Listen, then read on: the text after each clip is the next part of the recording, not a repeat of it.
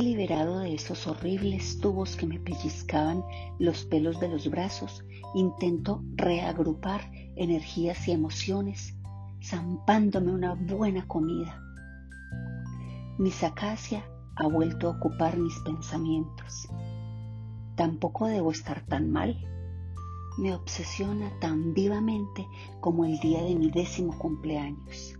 Tengo que ir en su búsqueda. De nada estoy seguro, salvo de lo más importante. Todavía la amo. La sola idea de su ausencia reanima mis náuseas de brasa.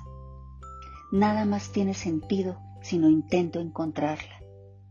No tengo elección, tengo que volver al extraordinario. No deberías irte en ese estado. Me marcho sin terminar de comer en dirección a la ciudad. Noto que mi paso es lento, apenas avanzo. El aire fresco entra en mis pulmones como bocanadas de acero y tengo la sensación de haber cumplido 100 años. El perfil de la ciudad de Granada, la cal blanca de las casas se funde con el cielo en grandes calderos de polvo ocre. Me cruzo con mi sombra en un callejón y no la reconozco. Tampoco reconozco mi reflejo, que me parece nuevo y se estampa contra un escaparate. Mi pelo y mi barba me dan un aspecto afable, el mismo aspecto que debió de tener Papá Noel, antes de convertirse en un señor barrigudo y de pelo cano. Pero no es solo eso. El dolor de huesos ha modificado mi forma de andar. Mis hombros parecen haberse hecho más grandes y además los zapatos me hacen daño en los pies. Parece que hayan encogido o tal vez son demasiado pequeños. Ante mi figura los niños se esconden bajo las faldas de sus madres. Al doblar una esquina tropiezo con un cartel que representa a Miss Acacia. La contemplo largamente, temblando de deseo melancólico. Su mirada se ha afirmado, aunque sigue sin llevar gafas. Sus uñas han crecido, ahora se las pinta. Miss Acacia es aún más sublime y bella que antes, y yo parezco un hombre de las cavernas en pijama. Cuando llego al extraordinario, me dirijo inmediatamente hacia el tren fantasma e inmediatamente me invaden los mejores recuerdos de aquella época. Pero también me asaltan los malos recuerdos. Me instalo en una vagoneta cuando de repente veo a Joe sentado en el rellano. Fuma un cigarrillo. El recorrido parece haberse ampliado. De súbito descubro a Miss Acacia, sentada varias filas por detrás de mí. Cállate, corazón mío. Ella no me reconoce. Cállate, corazón mío. Nadie me reconoce. A mí mismo me cuesta reconocerme. Joe intenta asustarme como a los demás clientes. Por otro lado, demuestra que su talento como destripador de sueños sigue intacto cuando besa a Miss Acacia a la salida del tren fantasma. Pero yo no me dejo abatir, esta vez no, porque ahora el tercero en discordia soy yo. La besa de nuevo. Lo hace como quien lava los platos sin pensar en ello. ¿Cómo puede alguien darle un beso a semejante mujer sin pensar en ello. No digo nada. Devuélvemela. Vais a ver cuánto mi corazón empleó, sea del material que sea. Mis emociones se agitan, pero las contengo con todas las fuerzas en lo más profundo de mi ser. Sus ojos desprenden luz y sigo emocionado ante tanta belleza. Me reconocerá al fin tendré la fuerza necesaria para decirle la verdad esta vez. Y si todo sale mal, tendré la fuerza para ocultársela. Joe regresa al interior del tren fantasma. Miss Acacia pasa justo por delante de mí, con sus aires de huracán en miniatura. Los aromas de su perfume me son tan familiares como una vieja sábana llena de sueños. Casi podría olvidar que ahora es la mujer de mi peor enemigo. Buenos días, dice ella al verme. Sigue sin reconocerme. Tres copos de plomo se posan sobre mis espaldas. Descubro un hematoma por encima de su rodilla izquierda. Me lanzo sin saber cómo voy a aterrizar. Sigues sin ponerte las gafas, ¿verdad? Es cierto, pero no me gusta que insistan en el asunto, dice ella con una afable sonrisa. Lo sé. ¿Cómo que lo sabes? Sé que nos peleamos por culpa de Joe y de los celos, que arrojé mi corazón a la basura a fuerza de amarte, pero que quiero volver a empezar porque te amo por encima de todo. He aquí lo que debería decir. Tantas palabras me atraviesan el espíritu, están a punto de salir de mi boca, pero no salen y comienzo a toser. ¿Qué haces en pijama por la calle? ¿No te habrás escapado de algún hospital? Me habla con delicadeza, como si fuera un viejo. Nada de escaparse. He salido. Acabo de salir de una enfermedad muy grave. Bueno, pues ahora habrá que encontrarle vestuario, Señor. Nos sonreímos como antes.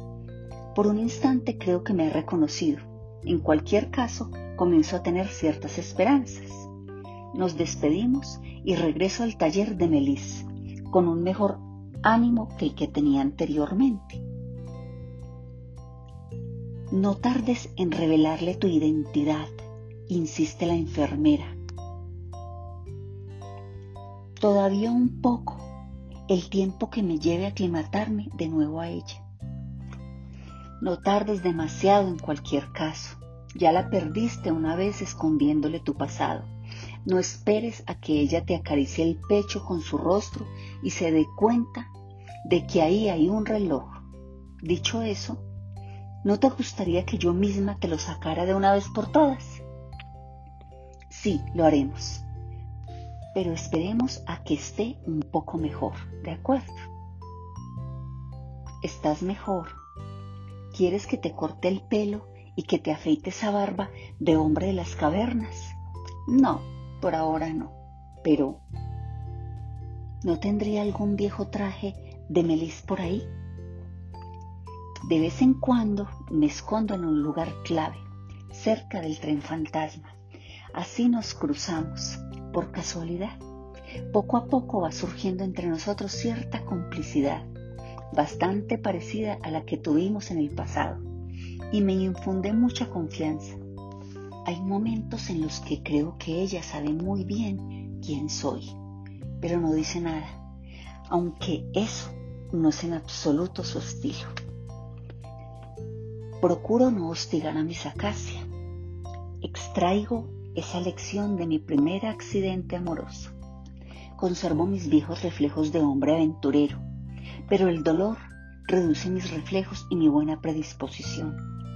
Soy consciente de que estoy manipulando la realidad de nuevo, pero encuentro tanto placer en mordisquear las pocas migajas de su presencia al abrigo de mi nueva identidad que la idea de terminar con eso me retuerce el estómago. Llevamos casi dos meses con esta pequeña farsa y Joe parece no darse cuenta de nada. Sigo con el disfraz de Melis. Sus zapatos me lastiman los pies y en cuanto a su traje, parezco un viejo pescador disfrazado de mago. La enfermera Jehan cree que estas metamorfosis son consecuencia de mi largo estado comatoso. He estado en cama durante tres años y quiero recuperar el tiempo perdido. Tengo serios problemas en la espalda y mi musculatura ha quedado atrofiada. Hasta mi rostro ha cambiado. Mi mandíbula se hace más gruesa, mis mejillas salientes. Mira por dónde el cromañón con su traje recién estrenado. Suelta mi sacacia al verme llegar. Solo le falta el peinado y habremos recuperado a un hombre para la civilización, me canturrea hoy. Sí, me llama Cromañón. Nunca más me afeitaré la barba. Se la puede afeitar si quiere. Le llamaré Cromañón de todos modos, si a usted le parece. Es el gran retorno de los instantes de turbación. No puedo saborearlos enteramente, pero ya es mucho mejor que estar separado de ella. Usted me recuerda a un viejo amor, más a un viejo o más a un amor, a los dos. ¿Llevaba barba? No, pero se hacía el misterioso como usted. Se creía sus mentiras, en fin, sus sueños. Yo pensaba que lo hacía para impresionarme, pero él se los creía de verdad. Puede que él los creyera y que la quisiera impresionar al mismo tiempo. Puede, no lo sé. Murió hace varios años. ¿Murió? Sí, aún esta mañana he llevado flores a su tumba. ¿Y si no hubiera muerto y lo hubiese fingido para impresionarla y para que le creyera? Oh, sería capaz, pero no habría tardado tres años en volver. ¿De qué murió?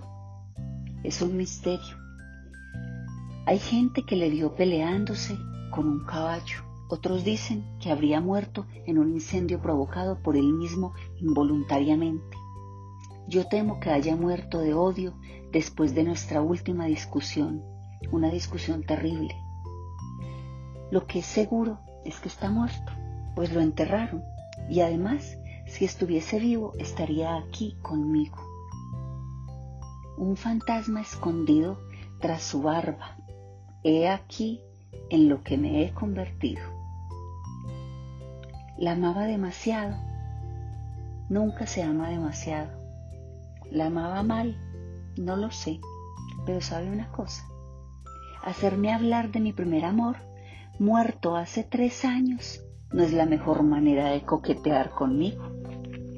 Y sonríe. No he logrado decirle nada.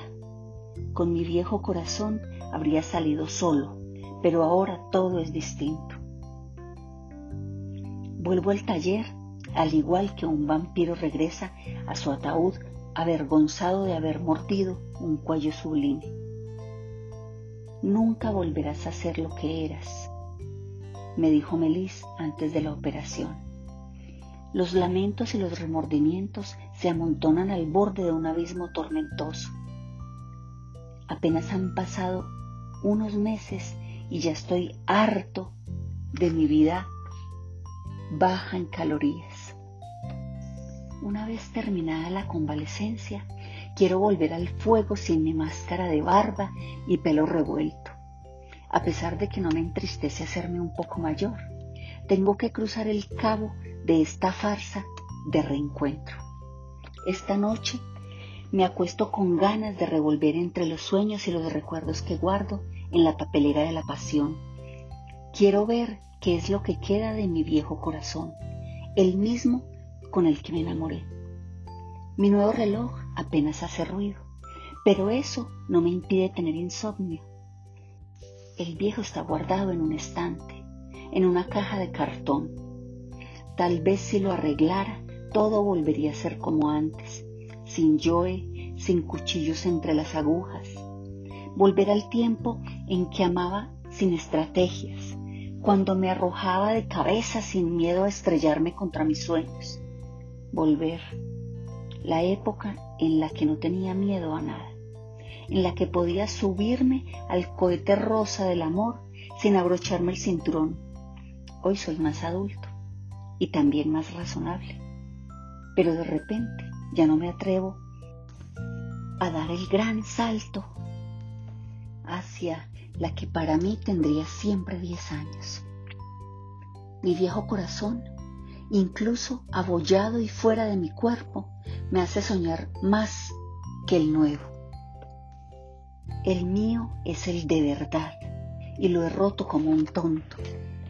¿En qué me he convertido? ¿En un impostor de mí mismo?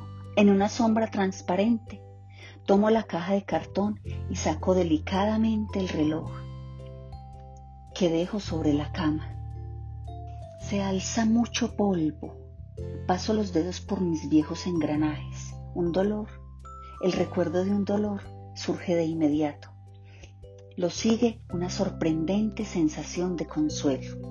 En unos segundos, el reloj empieza con su tic-tac, como un esqueleto que aprendiera de nuevo a caminar. Luego se detiene. Experimento un gozo que me transporta de la alta colina de Edimburgo a los brazos de mis acacia. Vuelvo a poner las agujas en su sitio con dos pedazos de hilo, no muy sólidos.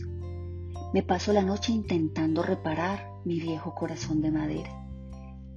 Y siendo el penoso chapuzas que soy, no lo consigo. Pero de madrugada estoy decidido.